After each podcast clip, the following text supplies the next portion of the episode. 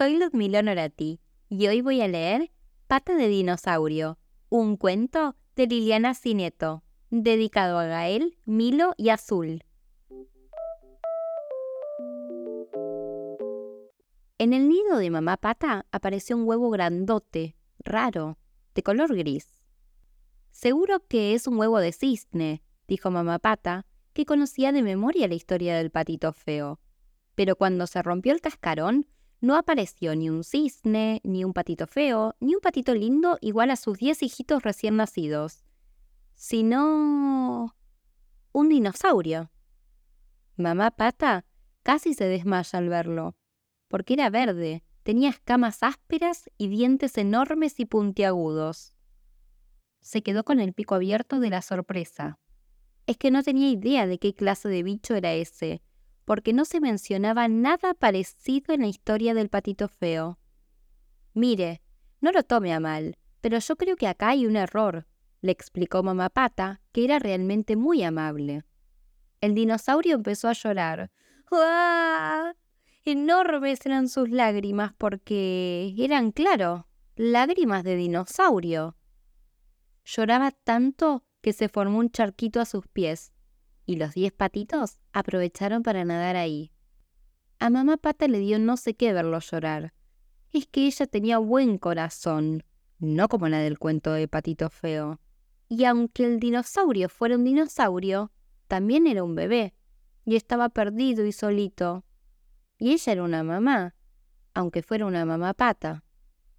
Buah, buah, no se ponga así, lo consoló mientras le daba una palmadita en el lomo con el ala derecha.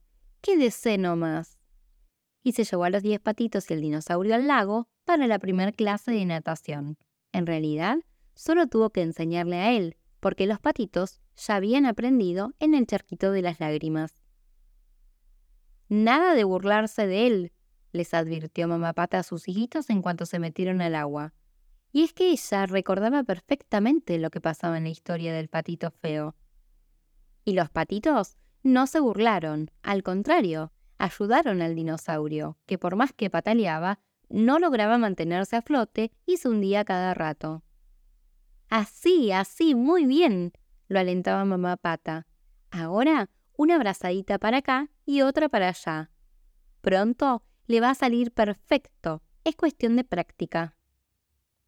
Todos los otros animales de la granja miraban sorprendidos, pero tampoco se burlaron, porque mamá pata no se los permitió.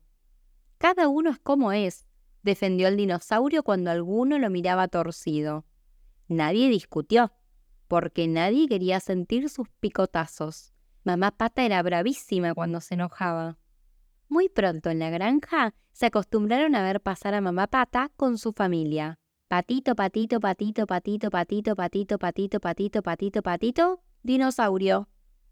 A veces el dinosaurio se ponía triste al ver su imagen reflejada en las aguas del lago, porque se comparaba con los patitos. Entonces mamá pata le decía, no, usted no se parece a ellos, pero también es precioso. Es cierto que a mamá pata le costó criar al dinosaurio. Tuvo que enseñarle buenos modales, y enseñarle a comer y a no jugar bruto, y no siempre se entendían. Pero criar a los diez patitos también le dio trabajo.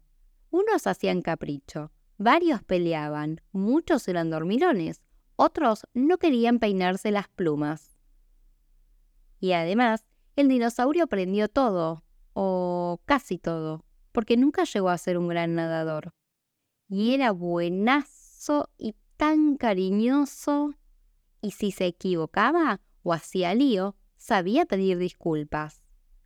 Mamá Pata estaba orgullosa de él.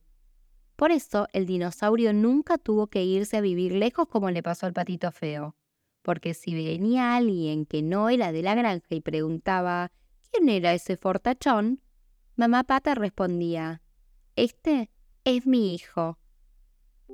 Y Colorín colorado, el cuento de Mamá Pata, los diez patitos y el dinosaurio ha terminado.